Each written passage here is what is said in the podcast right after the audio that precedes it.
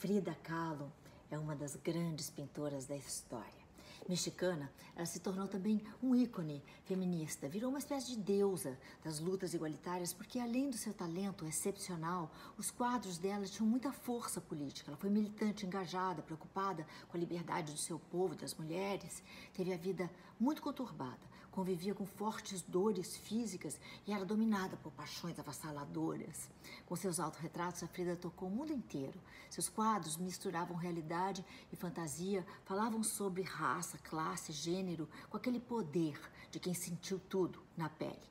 Ao expor as suas fragilidades, ela transformou a própria dor física e, e emocional em telas lindas, potentes e históricas.